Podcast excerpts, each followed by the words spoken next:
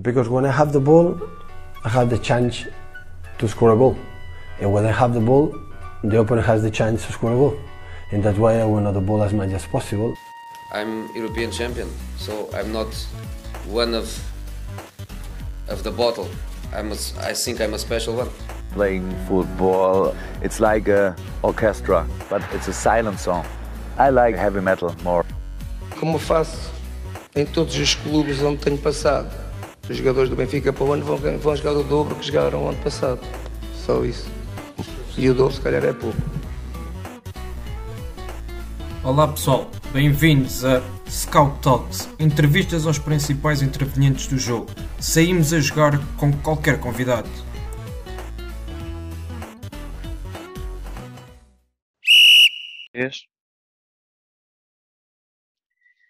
Boa tarde, bem-vindos ao Scout Talks da ProScout. Um, esta conversa com um grande treinador brasileiro, Jair Ventura, e vou já uh, apresentar o, o convidado também passará depois no nosso podcast, no Patreon do Sporting 160.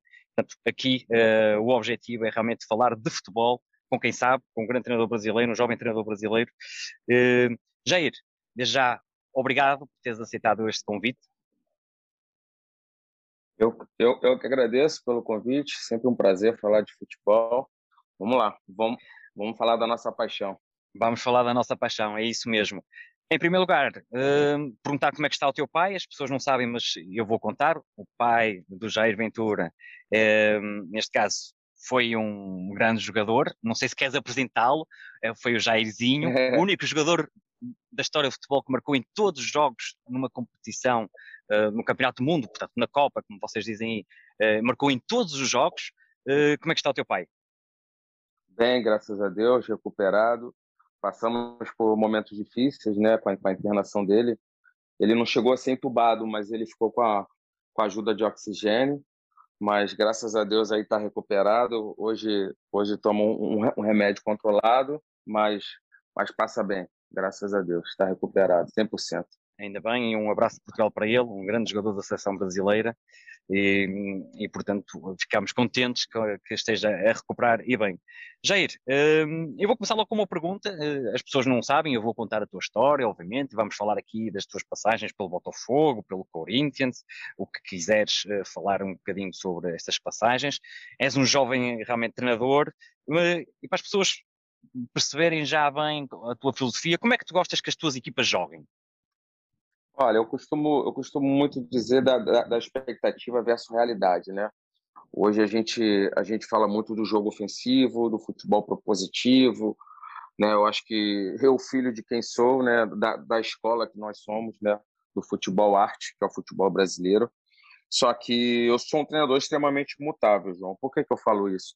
Porque não adianta eu vir aqui você falar que, que faço isso, faço aquilo, e primeiro sem nunca ter feito, né? Porque é muito fácil eu ter falado que faço isso e você falar, pô, Jair, mas aonde você aplicou isso? Então a gente tem a expectativa versus realidade.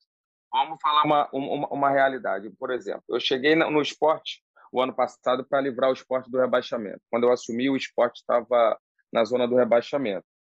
E eu, eu, no meu primeiro mês, eu tive nove jogos em um mês. Aqui é o calendário futebol brasileiro um pouco difícil, diferente daí. Muito apertado. Como, né? Sim, aí eu te pergunto, João, como você joga a cada três dias, você vai implementar um modelo de jogo? Se eu falasse que o que eu implementei é mentira. Você tem que regenerar os seus jogadores. A gente fala, eu uso uma analogia aqui, que é trocar o pneu com o carro andando, e você tem que dar resultado.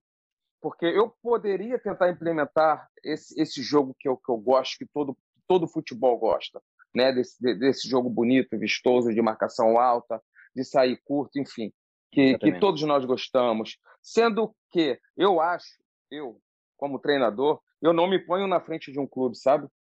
Eu não acho legal eu botar o meu modelo, a minha ideia de, de jogo na frente de um clube. Porque se eu uso o clube de, de trampolim para mostrar o meu modelo e não dou resultado e não, e não alcanço os objetivos do clube, eu acho isso uma covardia. Então, quando o clube me liga e diz que está no, no, desespero, que precisa sair da zona do rebaixamento, eu tenho que dar um resultado imediato para ele, como a gente fez no esporte. Claro. Entende? E aí você faz uma coisa mais simples, uma coisa para obter resultado, e fico muito feliz que a gente conseguiu livrar ali do o esporte com três rodadas de antecedência por um, Por um, um ponto a gente não foi para a Sul-Americana. Aí agora eu vou para o Santos, quando o Santos paga minha multa e eu saio do Botafogo. Eu tenho um elenco com características mais leves. Né? Eu tenho uma pré-temporada, aí sim eu posso implementar. Aí é outra realidade. Né? Deixa-me fazer-te então Isso, uma questão, fala, Jair. Uma questão que é, que é, interessante, até para, para, os adeptos, não é? para quem está de fora. Sim, o, os treinadores normalmente têm uma, um esquema tático preferido tu és da opinião que o treinador deve, -se, deve ser fiel ao seu esquema, portanto, imagina que tu gostas do 4-4-3, do 4-3-3 ou, ou, do 4-4-2, um, ou, és, uh, ou és daqueles técnicos que, que mudam consoante o plantel que tem? Exatamente. Eu sou, eu posso me definir como um treinador extremamente mutável. Né, eu tô desses todos esses meus trabalhos, eu tenho mais de 200 jogos hoje como treinador profissional. É, eu nunca tive só, só, um, só um sistema em um único clube que eu passei. Por quê, João? O que, que eu acredito? Eu gosto do 4-2-3-1, supondo, tá? Uhum. Mas, na verdade, eu, eu gosto do 4-3-3. Mas se eu não tenho dois atacantes de velocidade pelo lado, eu vou ter que mudar o sistema. Se eu estou com dois camisas 9 em um bom momento, eu vou jogar no 4-4-2 com dois camisas 9. Se eu tenho dois meias, eu vou jogar no 4-4-2 com, com dois meias. Agora, se eu tenho dois pontas que estão muito bem, eu vou jogar no 4-3-3 ou no 4-2-3-1 para potencializar o momento desses meus jogadores.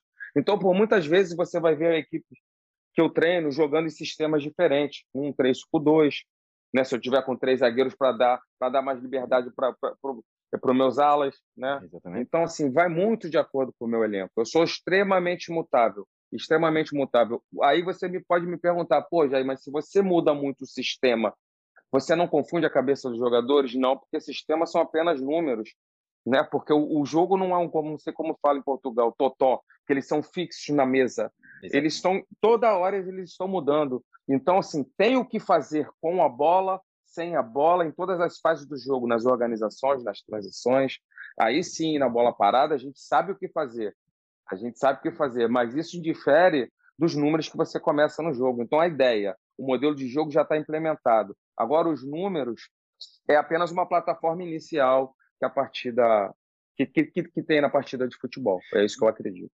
Muito bem, deixa, e leva-me aqui a duas questões. Esta conversa fica interessante à medida que tu vais falando, que é, que é o seguinte, Jair. Hum, falaste aqui de um sistema que agora está muito em voga, não é? A defesa, a defesa só com os três centrais está muito em voga uh, na Europa. A Itália joga-se praticamente em só, as equipas estão jogando sempre em 3-4-3, 3-5-2.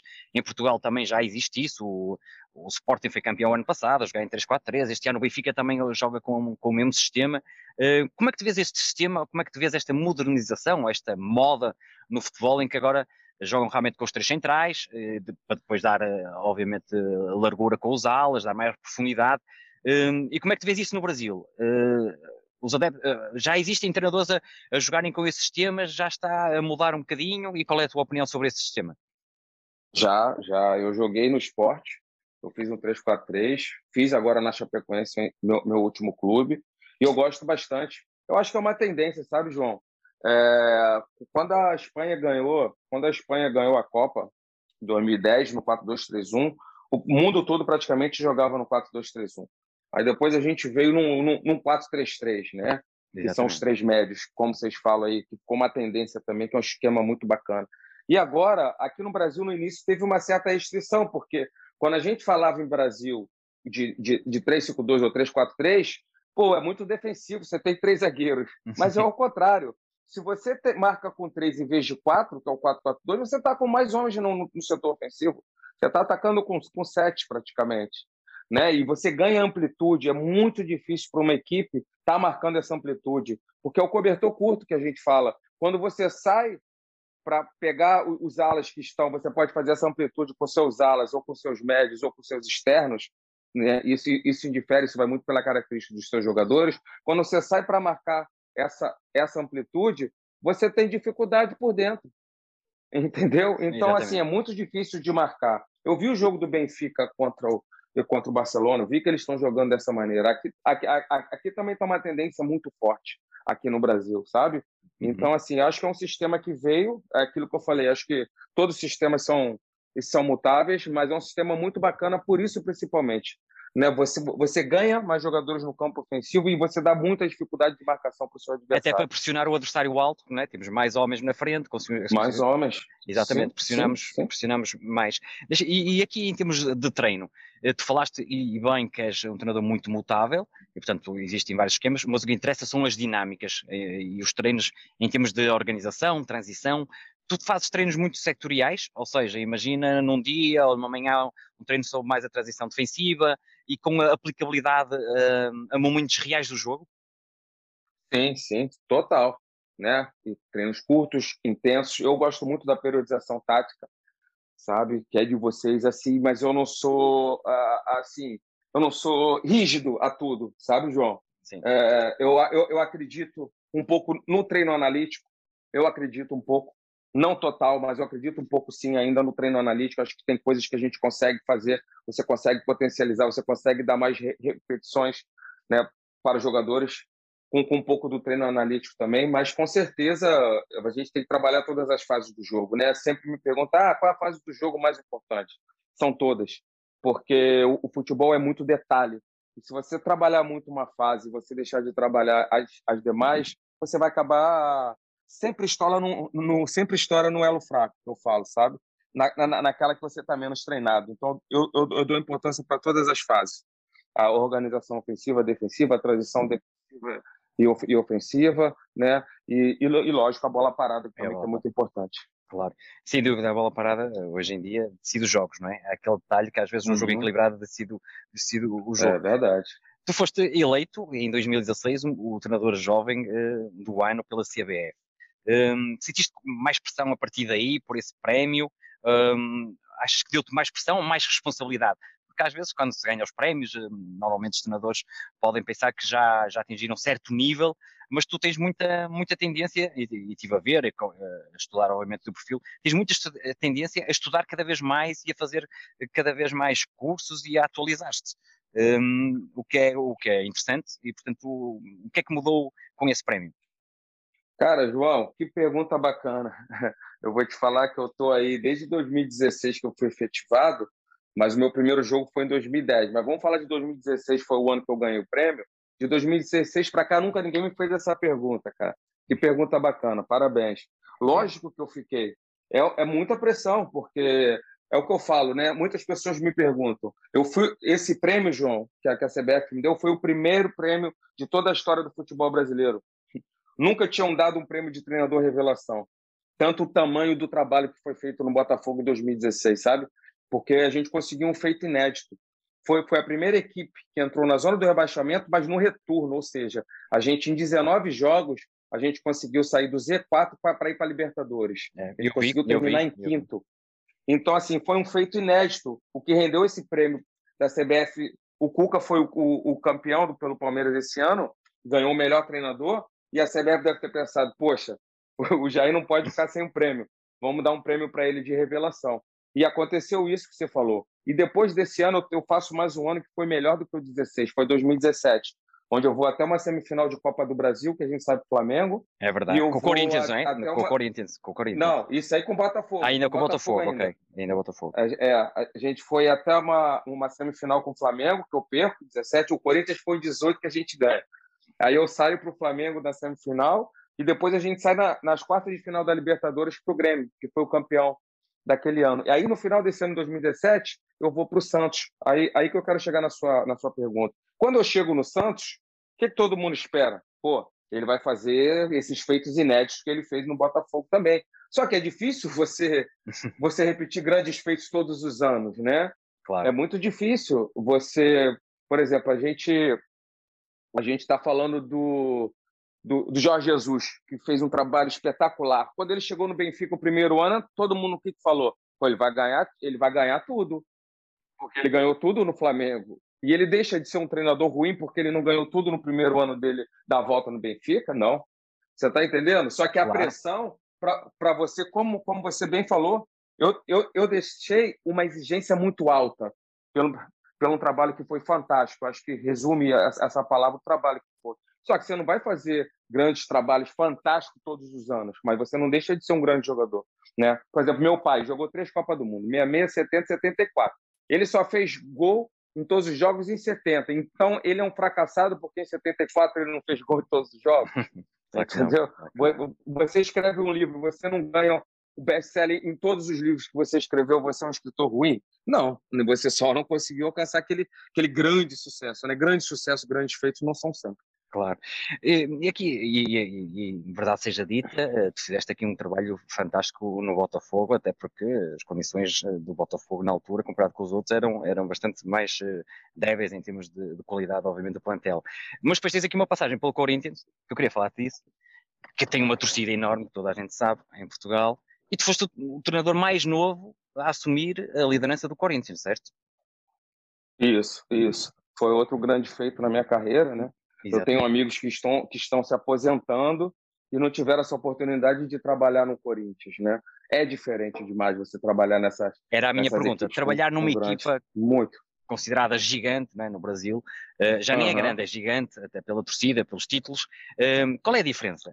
É a pressão. No Brasil há sempre aquela dificuldade em, em, em treinar as equipas, porque a pressão é, é se, se tens três resultados negativos seguidos, é, basicamente és despedido, não é? Existe uma, uma, uma, uma, uma pressão é que vem de fora, não é? Que vem de fora para o clube e tem este defeito, esta natureza. Mas no Corinthians, então, ainda é mais complicado.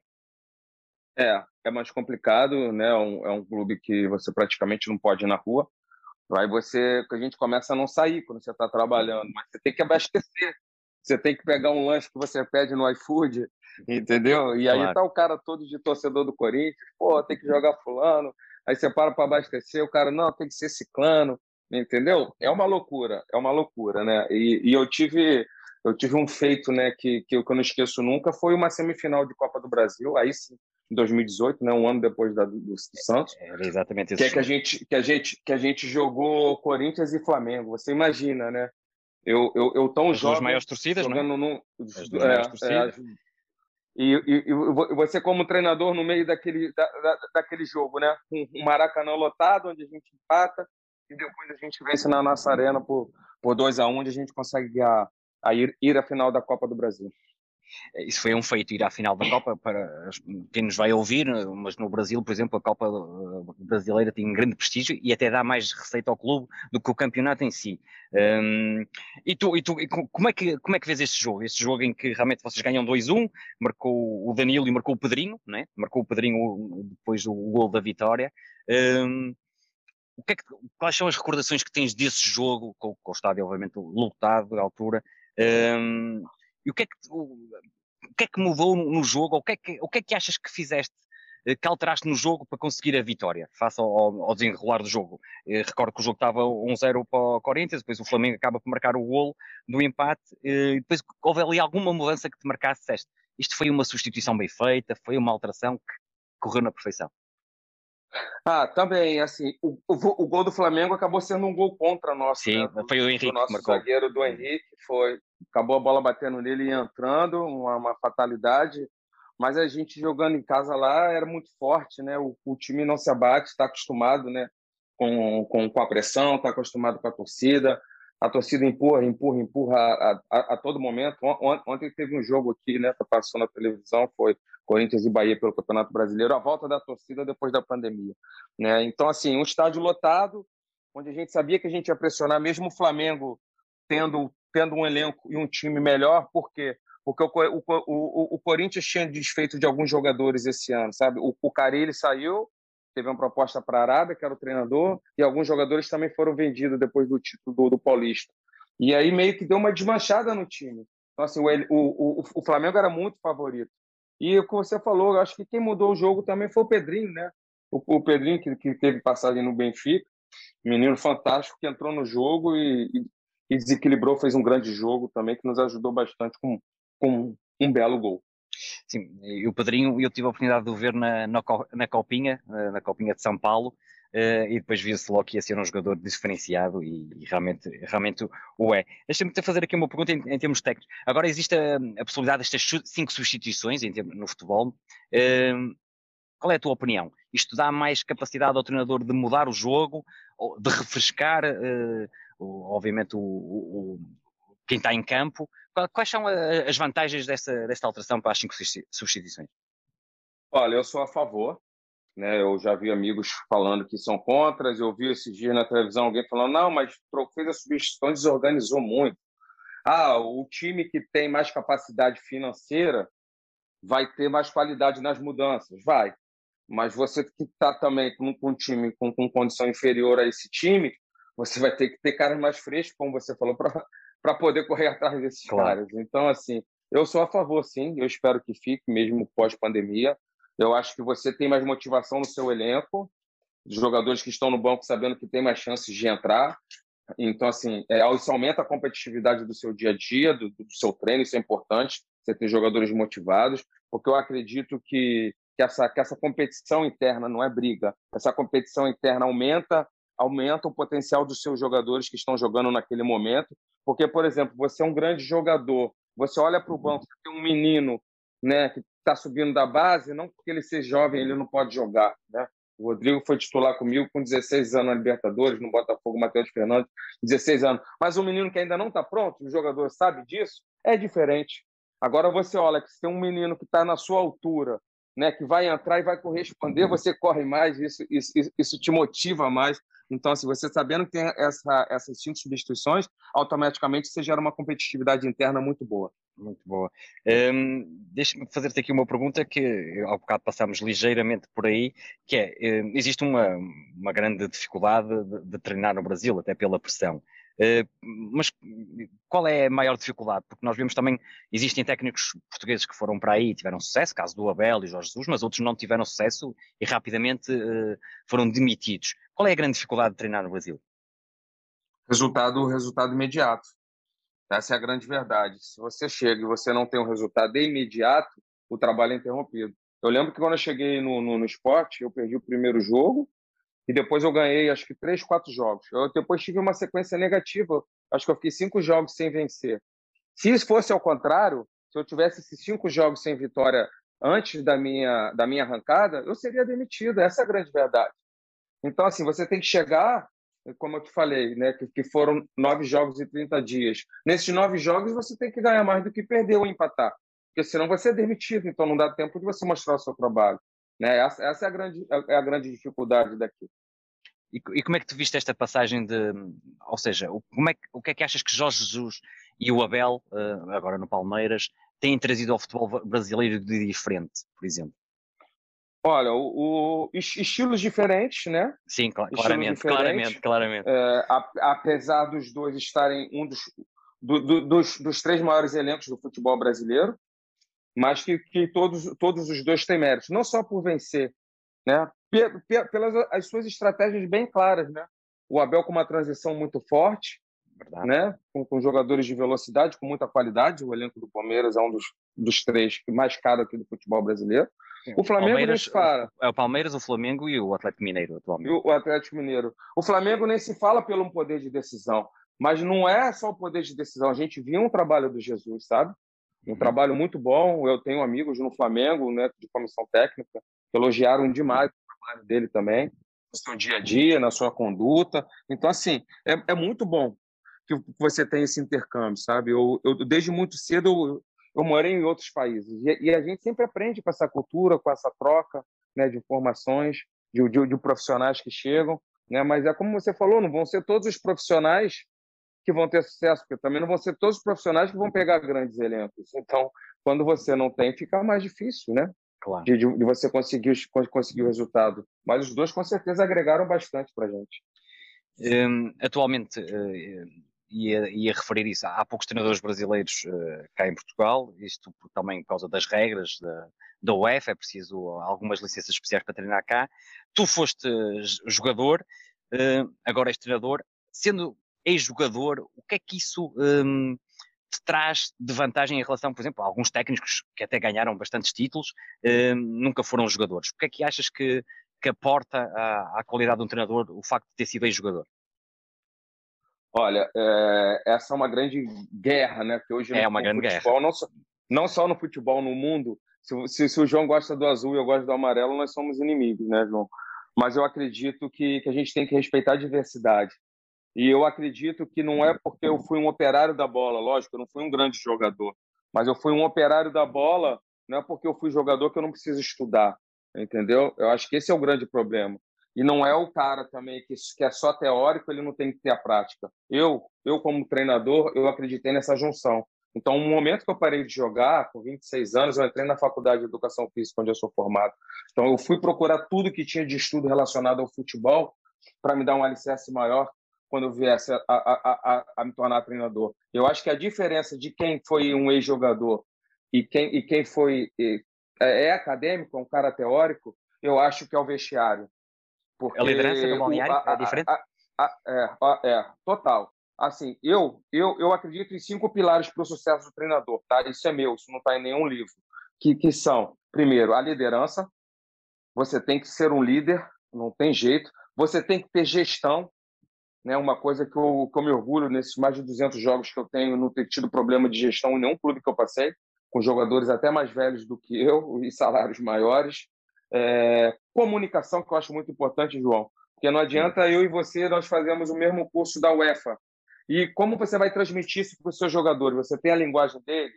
Você consegue persuadir esses jogadores? Eu acho que a comunicação é, é muito importante. E, e aí, aí, vem para mim o que é, um dos, que, é, é um dos principais, que é a percepção. Você, você é scout, você sabe, a gente está vendo um jogo. Você, de repente, vai gostar de um jogador e eu vou gostar de outro totalmente diferente. A gente está vendo uma leitura de um jogo que você vai enfrentar, eu vou ver qualidades coletivas naquele time que, de repente, você não vai ver. Ou você vai ver muito mais coisas que eu não vou ver. As percepções, isso também não, não, não encontro nos livros. E a outra é o controle emocional. O que, que é o controle emocional nesses cinco pilares que eu falo? Você ganhou um jogo, como a gente ganhou de um Flamengo numa semifinal, que era o favorito. Como você chega no outro dia no clube? Você chega, de, você chega nas pontas dos pés, diminui a sua intensidade de treino, dá folga para os seus atletas porque você já ganhou um jogo? Não, você tem que ter, manter o controle. E se você perde uma final de Copa do Brasil, como eu perdi, como é que você chega no outro dia de cabeça baixa, é, não, não, não, querendo dar treino porque está triste, bota seu auxiliar? Não, você tem que chegar da mesma maneira. Então, esse equilíbrio no controle emocional é muito importante dentro dessas percepções todas, tá? Isso eu estou partindo, lógico, de um pressuposto que, to, que, que, que, todos os treinadores têm, têm a mesma a mesma parte teórica, por exemplo, a mesma licença pró que a gente tem aqui no Brasil, né? Como tem aí da UEFA. E aí esses cinco pilares para mim que vão fazer a diferença na, na carreira de um treinador uma, uma questão que eu sempre quis fazer ao, a um treinador consagrado e, como tu e, hum, e com muita experiência já em grandes clubes, que é, em termos de treino, o que é que é mais fácil uh, treinar para a equipa controlar? O espaço ou a bola? O espaço ou a bola? Olha só, a bola, né? O espaço tem jogadores que têm dificuldade ainda de entender o, momento de jogar sem a bola. João, vou, vou te fazer uma pergunta, você vai, você vai saber me responder. Se a gente pega meninos, tá? Meninos de, de, de 7, 8 anos, você joga uma bola. Eles correm para trás da bola ou eles procuram espaço? atrás da bola, claro, vai tudo atrás, atrás da, bola. da bola. Então, assim, nós, nós temos isso já desde pequeno, né? De querer a bola. Mas esse, esse é o grande segredo hoje. Você jogar sem a bola, você dá duas, três opções de passe. É uma coisa que a gente treina bastante. Eu acho muito importante a situação de saber jogar sem a bola. Eh, em, em termos de, de formação e, e, do Brasil, obviamente tem saído um, bons jogadores uh, do Brasil, mas eu acho que tem, uh, é uma opinião pessoal, uh, acho que tem decaído um bocadinho a qualidade às vezes do, do jogador brasileiro.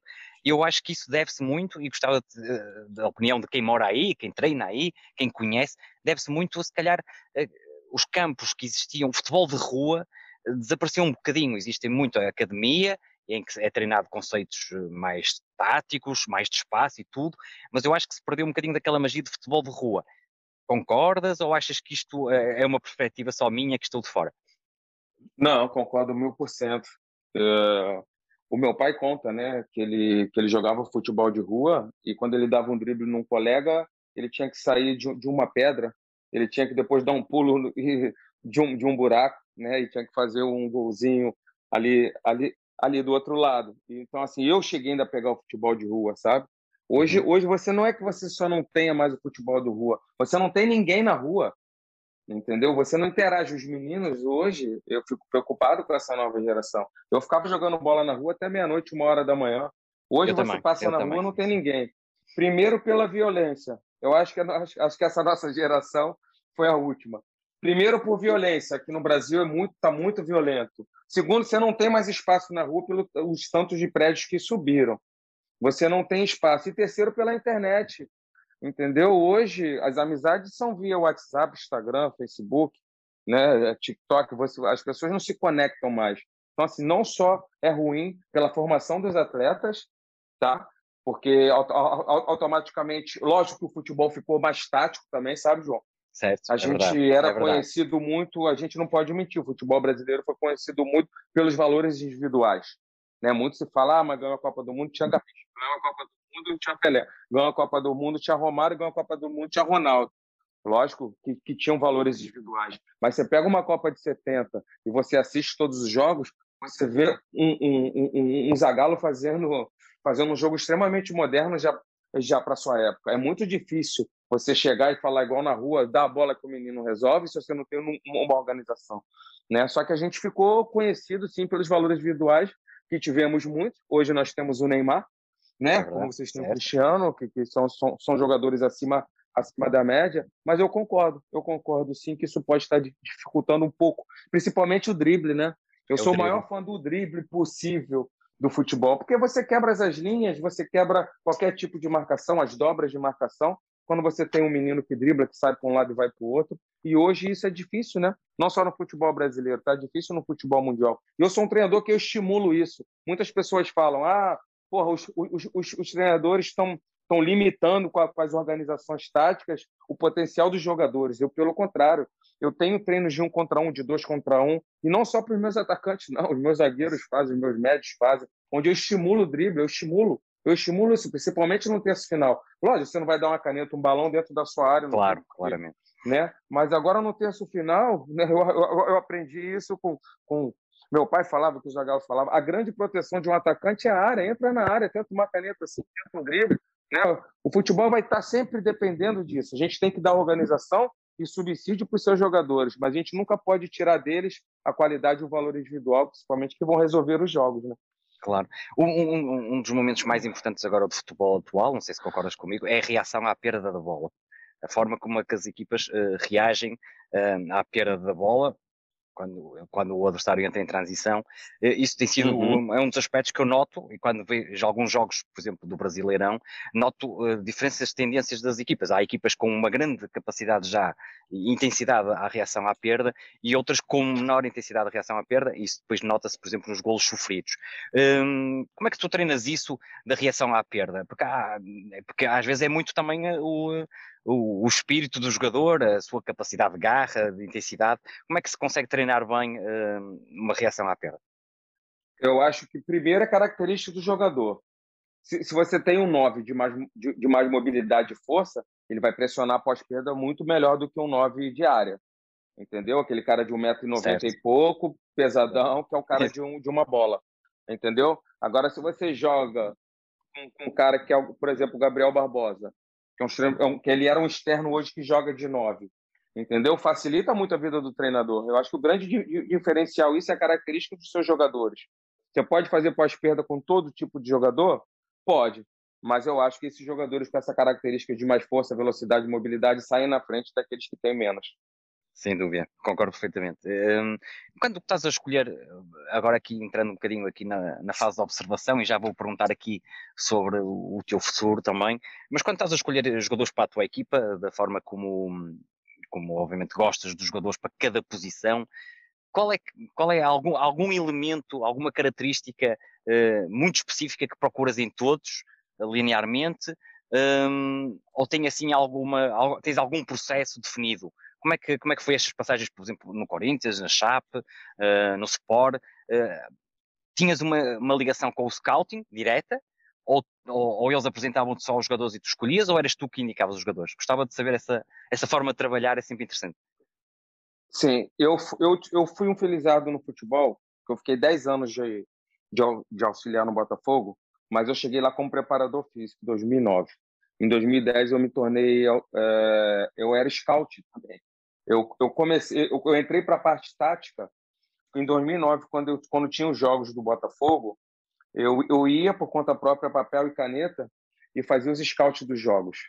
E com isso eu conheci um amigo, o Ricardo Braga, que tinha um programa para a época de computador que fazia scout. Era uma coisa assim, 2009, que é como se fosse uma nova invenção, assim.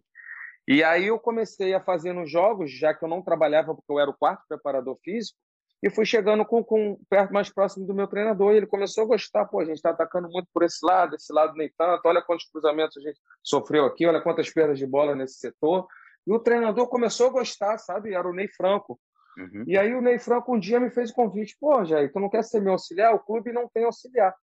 Aí eu passei a ser o auxiliar da casa, onde eu dava os treinos também, mas eu era o responsável em viajar e ver os adversários. Isso para mim foi muito bom, porque eu fiquei praticamente três, quatro anos como um observador, que eu conheci muitos atletas, sabe, em loco. Porque é diferente você ver o jogo na televisão e é diferente você ver o jogo em loco. E como Sim. é muito diferente você trabalhar com esses atletas. Né? Então, assim, quando a gente trabalha nesses treinos analíticos de finalização, você consegue ver a, a, a, a, a qualidade realmente desses jogadores. Então, assim, eu conheci muitos atletas. E isso, isso me facilitou muito quando eu virei treinador, porque eu já conhecia, eu tinha um banco de dados de jogadores muito grande e eu assistia muitos jogos em loco, entendeu? Então, assim, não, aqui, aqui no Brasil é difícil você falar, ah, já me dá três, três características, tá bom, força, velocidade técnica. Então, assim, é quase um videogame você montar claro. esse cara, né? Por, por, muitas vezes a gente quer jogadores assim, mas por muitas vezes fala, ó, oh, tem um jogador que está no time tal, ele é muito técnico, mas não tem muita força. Eu, puta, não sei se vai ajudar. Aí vai depender do clube que você tá. Se você está no clube jogando da maneira que o Abel joga, que é a transição força, praticamente um cara muito técnico não vai conseguir jogar nesse modelo de jogo. Já diferente do, do, do, do Flamengo, onde o Gerson já não é um, um jogador de tanta mobilidade, velocidade, né, que, está na seleção hoje. E, e, e foi para o Marcelo, mas no time do Flamengo dá para ele jogar, porque é um time que, no, que fica com a bola o jogo todo. Você está entendendo?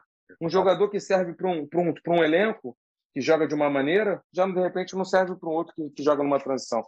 Eu acho assim, eu não posso estar tá, tá, tá pré-determinado com um tipo de jogador sem saber o clube que eu estou indo, porque isso vai mudar de acordo com o clube com o clube, que, que, é, que essa é a grande verdade. Jair, uh, futuro, uh, projetos para o futuro. Uh, vou-te fazer aqui uma pergunta, e, e, desculpa pela mesma, mas tenho, tenho que a fazer. gostarias de treinar um clube português, por exemplo, no futuro próximo? Uhum.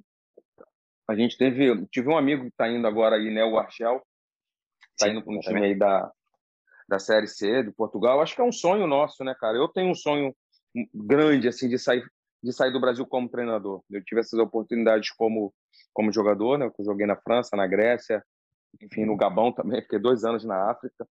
E eu tenho essa vontade como treinador de trabalhar fora do meu país.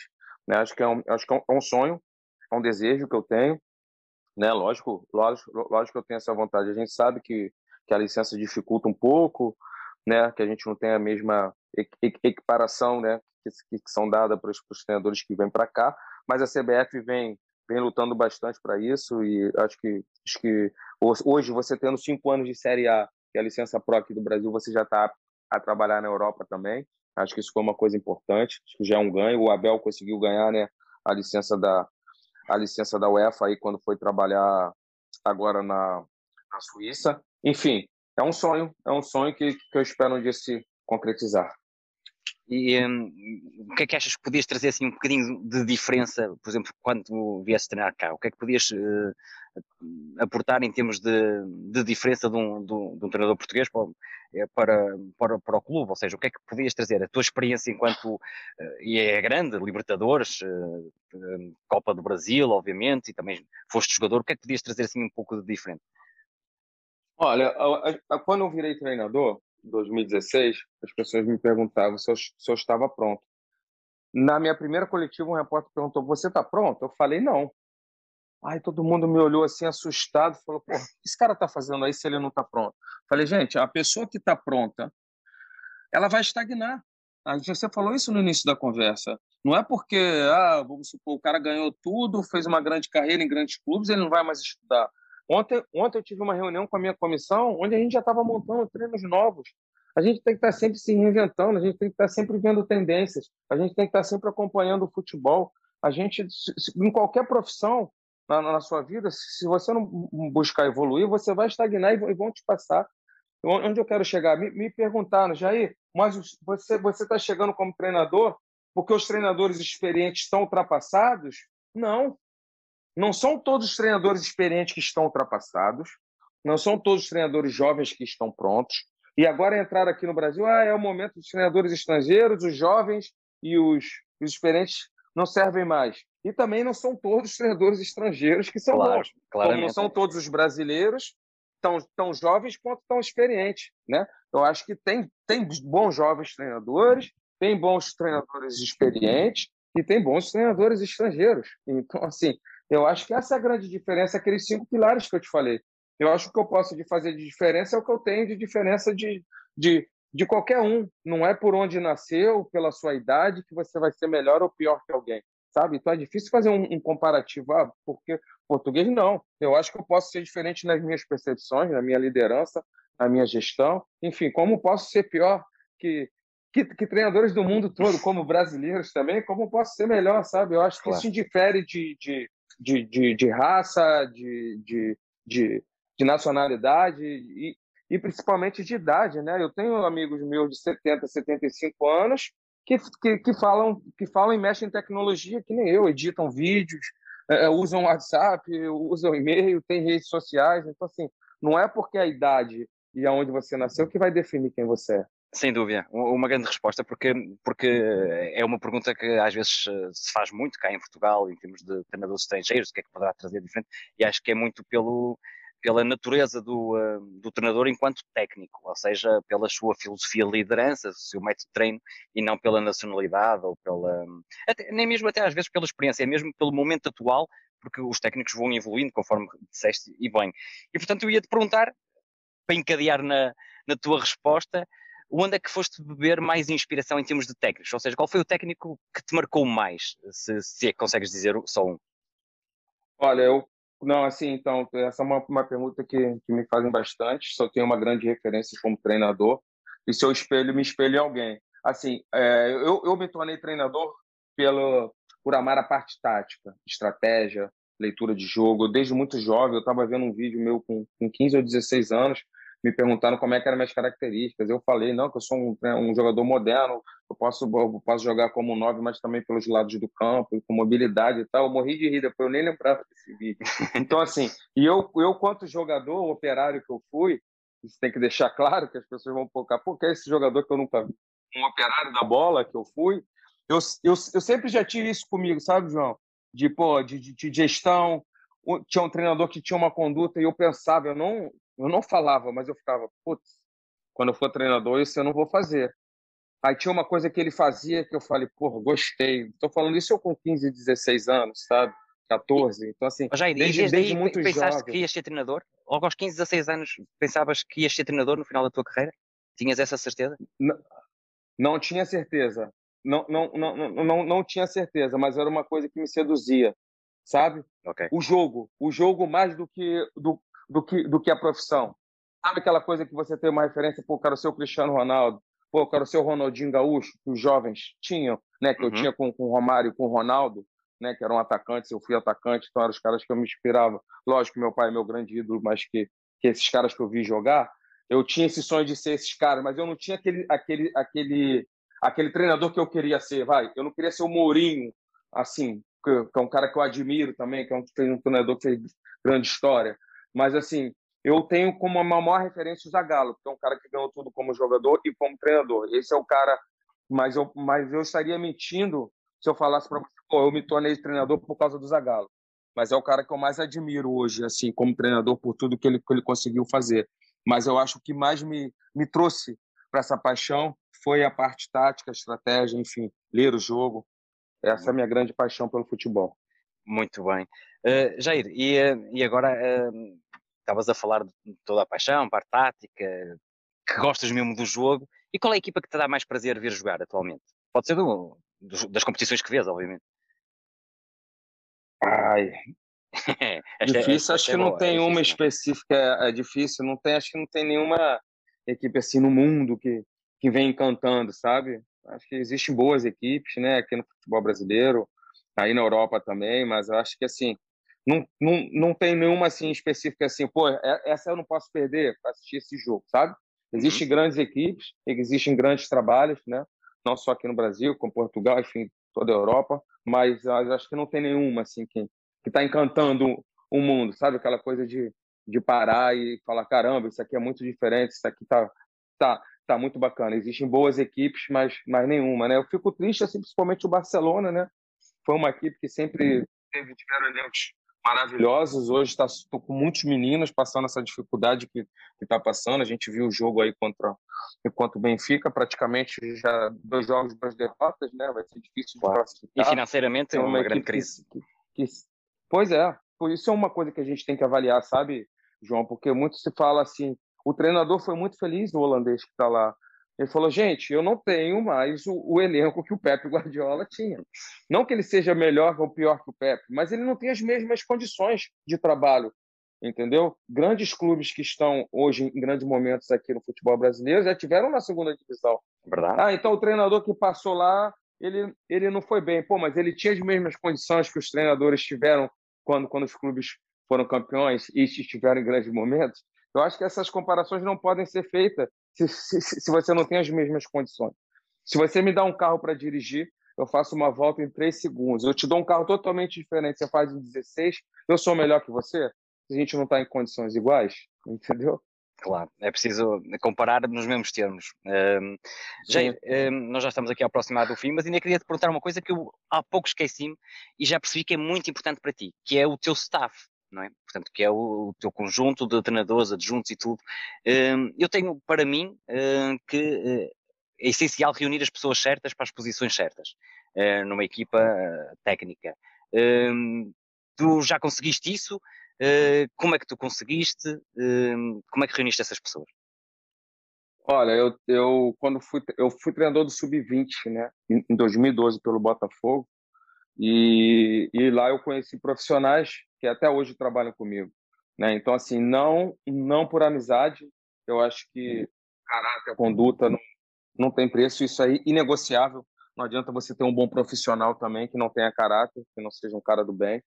Eu acredito muito nisso, eu acredito muito nisso, porque o futebol é uma sinergia, entendeu? Se você tem um ambiente ruim com pessoas que não são do bem, as coisas dificilmente vão acontecer, sabe? Eu acredito que para tudo isso que a gente falou aqui de tática, estratégia, característica, sistema, ela, se você não tiver um ambiente leve, um ambiente com pessoas honestas, sinceras, isso não vai acontecer. Mas é também automaticamente o cara não pode ser só meu amigo, né? Que são nesse caso eles não são, são bons profissionais, mas que também são boas pessoas. Todos eles formados em educação física, todos eles professores. Eu acredito muito nisso, que a gente tem que ser essa junção de bons profissionais mas também de pessoas do bem de caráter, que é muito importante. Sem dúvida.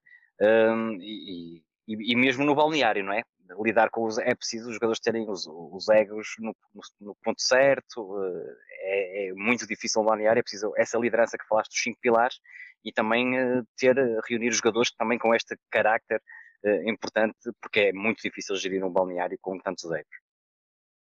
Exatamente. Eu acho que é um, um, um dos grandes dificultadores do treinador hoje é a gestão, né? Porque a gente parte que hoje a globalização está aí para todo mundo, né? Se a gente se a gente acabar nossa nossa conversa aqui, a gente ligar o computador, se der um Google, botar organização ofensiva, você vai ver diversas coisas sobre organização, treinos bacanas, enfim. Agora o problema é aquilo, como você vai aplicar no momento que vai aplicar, né? Como como como você vai vender essa ideia? Por isso tu vê que tudo que eu estou falando vai entrando naqueles cinco pilares, né?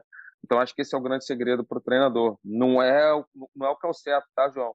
É o que eu acredito. E esses cinco pilares são meus. É lógico que existem mais pilares, mas eu tive um ano sabático em 2019, com o nascimento da minha filha, que eu tirei um ano para não trabalhar.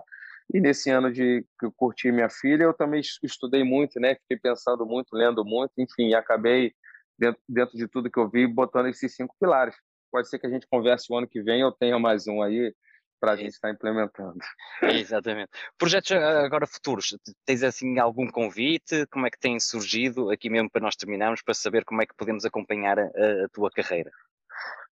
Assim, a, a, a, carreira do treinador não é do treinador para com o clube, né? É diferente, é com o clube para o treinador, né? Eu tinha esse, esse sonho de trabalhar na Chapecoense por causa do acidente, que eu perdi um amigo que eu fui auxiliar dele, que era o Caio Júnior, que estava no avião, né? Então, assim, ontem, ontem eu tive uma, uma sondagem de um clube, né, com, a, com a possibilidade de já de, de, aqui no Brasil mesmo de iniciar o, o, ano que vem trabalhando. Enfim, a gente conversou, a conversa foi bem bacana, tem chance de acontecer.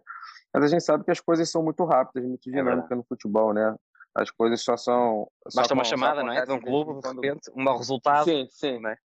É, exatamente. Isso pode acontecer, né? Por mais que não é legal você pegar no final de, de campeonato, mas é como eu falei, quando eu saí do Santos, eu estava um mês em casa, tocou o telefone, o Corinthians. Eu falei, cara, eu acabei de sair do Santos, eu preciso descansar. Aí o, o Andrés, que é o, é presidente do Corinthians, ele falou assim: então tá bom, faz o seguinte, estou te mandando a passagem, vem só jantar comigo. Chegando lá no jantar, ele falou: Cara, você já imaginou você você dar não para um Corinthians? É muito difícil, entendeu? É você é dar não para um esporte, para um Benfica, para um claro. Porto, entendeu? Para grandes clubes, por mais que eles não estejam no seu melhor momento, são clubes que marcam a tua carreira, marcam o teu currículo, né? Como eu falei no início da nossa conversa, eu tenho amigos que se aposentaram e não tiveram oportunidade de trabalhar no Corinthians, onde eu já tive ainda fui treinador mais jovem a trabalhar na equipe profissional. Então, assim, são, são momentos que a gente fica em dúvida se vai ou não vai, mas que, que eu acho que, é, que a vida é feita de grandes desafios. Eu acho que a gente não alcança. Quando, quando eu fui efetivado em 2016, o Botafogo estava na zona de abaixamento vindo da Série B. Quando eu assumi, era você olha as notícias, pô, agora já caiu, pô, um treinador inexperiente, já era, vai ser rebaixado e tal. E a gente foi para uma Libertadores. Então, assim, são, são, são coisas que você acha que vai dar, tem chance muito grande de dar errado, mas que com, com, com bom trabalho, com boa sinergia, como eu falei, as coisas acontecem. Eu acredito muito no trabalho. Né? A gente vai errar, vai acertar, como eu falei, nem, nem sempre vão ser best-sellers, mas a gente vai estar sempre ali se entregando e dando o máximo, que é o que a gente faz, que é a nossa paixão. Jair, uh, vamos torcer que, que, rapidamente, obviamente, voltes uh, a treinar, seja qual for o clube. Gostaria muito de, de te ver a treinar cá em Portugal e, e, mesmo treinar no Brasil vamos, a, vamos acompanhar e depois uh, marcamos já aqui outra conversa, até para ver uh, na sequência do, do, teu trabalho, falarmos um bocadinho sobre ele, se, se for possível, obviamente, se o clube deixar, falar um bocadinho sobre ele, dar a conhecer mais também o, uh, por dentro do futebol, porque eu acho que é importante, e é a mesma última pergunta. Um, que eu tenho a sensação que, por vezes, às vezes o futebol é muito fechado e, e, há coisas simples, como falar de futebol, como nós falamos hoje, questões que eu acho que os treinadores, os jogadores, eh, alguns dirigentes, menos os dirigentes, mais os jogadores, os intervenientes diretos, devíamos falar mais de futebol e não de coisas deste futebol e falar mais dos sistemas, dos, das táticas, de, um, das novas tendências de treino, das novas tendências de jogo, porque isto também uh, vamos educando os testadores, os adeptos, para, para uh, terem uma percepção também diferente do futebol. Não, concordo, concordo. Você falou no início da, da, é, da nossa conversa. Acho que é legal a gente não só falar de futebol, a gente conhecer a pessoa, né? De repente você vai, vai um dia dirigir o seu clube e acho que você foi muito bem em abordar todos esses detalhes, né? Tenho certeza que quem escutar o nosso podcast vai me conhecer de verdade na minha essência, né? Porque eu sou um cara muito transparente e, e, e verdadeiro. E assim, é aquilo que eu falei. Não adianta você você vir aqui e, e falar coisas que, que não existem, que você não faz, entendeu? Quando você tiver a oportunidade, você não fazer. Então, por isso eu sou extremamente mutável, por isso eu boto sempre na prioridade o meu clube, nunca o eu, sabe? Sempre o clube. O clube e os torcedores, né? Acho que os torcedores, se nós estamos aqui falando de futebol, gravando um podcast, é porque existem torcedores, existem pessoas que amam futebol. Eu acho que a gente tem essa obrigação de, de, de, de passar um pouquinho da nossa vivência para eles. Com certeza tem jovens treinadores, né, que vão estar escutando a gente, Exatamente. vão falar, porra, o que, o que, que esse menino fez para trabalhar em Corinthians, Santos, Botafogo, Esporte, o que, que ele fez para trabalhar em tantos clubes grandes. Deixa eu escutar ele aqui. E é o que eu falo, eu não quero formar ninguém, mas com certeza a gente sempre pega uma dicasinha aqui, uma dicasinha ali, a gente converge né, em, em, em pensamentos por vezes, que te fortalece aquilo que você acredita, outros te fazem repensar. Eu tenho treinadores, como a gente conversou, que não abrem mão do seu sistema, que só jogam em um sistema e eu sou inimigo deles por isso, por, por eu ser um treinador mutável? Não, eu só penso diferente deles. Então, assim, claro. eu acho que esse é o grande segredo. Que existem diversas maneiras de, de, de, vencer no futebol. E, e, basta você acreditar naquela que você, que, que você acha que é a melhor e, e, e ter, lógico, né, essa capacidade de conseguir botar em prática não podíamos acabar com, com a melhor frase que essa, que essa tua, porque há, há, há, diversas opiniões sobre a maneira como ganhar, mas é como tu dizes, há diversas formas de ganhar no futebol, cada um tem a sua ideia, tem que ser competente no trabalho dessa mesma ideia. Jair, foi um prazer enorme conversar contigo sobre futebol, sobre a tua experiência, sobre a tua carreira que, que já teve momentos de, de grande sucesso e, e prémios e, e és um treinador jovem e portanto gostaria depois de conversar contigo novamente numa nova oportunidade e agradecer-te mais uma vez a, a, tua presença e a tua disponibilidade para estar aqui a conversar comigo. João, eu que agradeço pelo convite, pela oportunidade de estar falando dessa nossa paixão, que é uma paixão mundial, né? Que a gente fala que é uma paixão nacional, mas o futebol é, é, é uma paixão mundial. Agradeço pela oportunidade e pode ficar. Vai ser um prazer, na verdade, em outra oportunidade a gente a gente está conversando, tá bom? Obrigado pelo, pelo convite, pela oportunidade. Obrigado, Jair.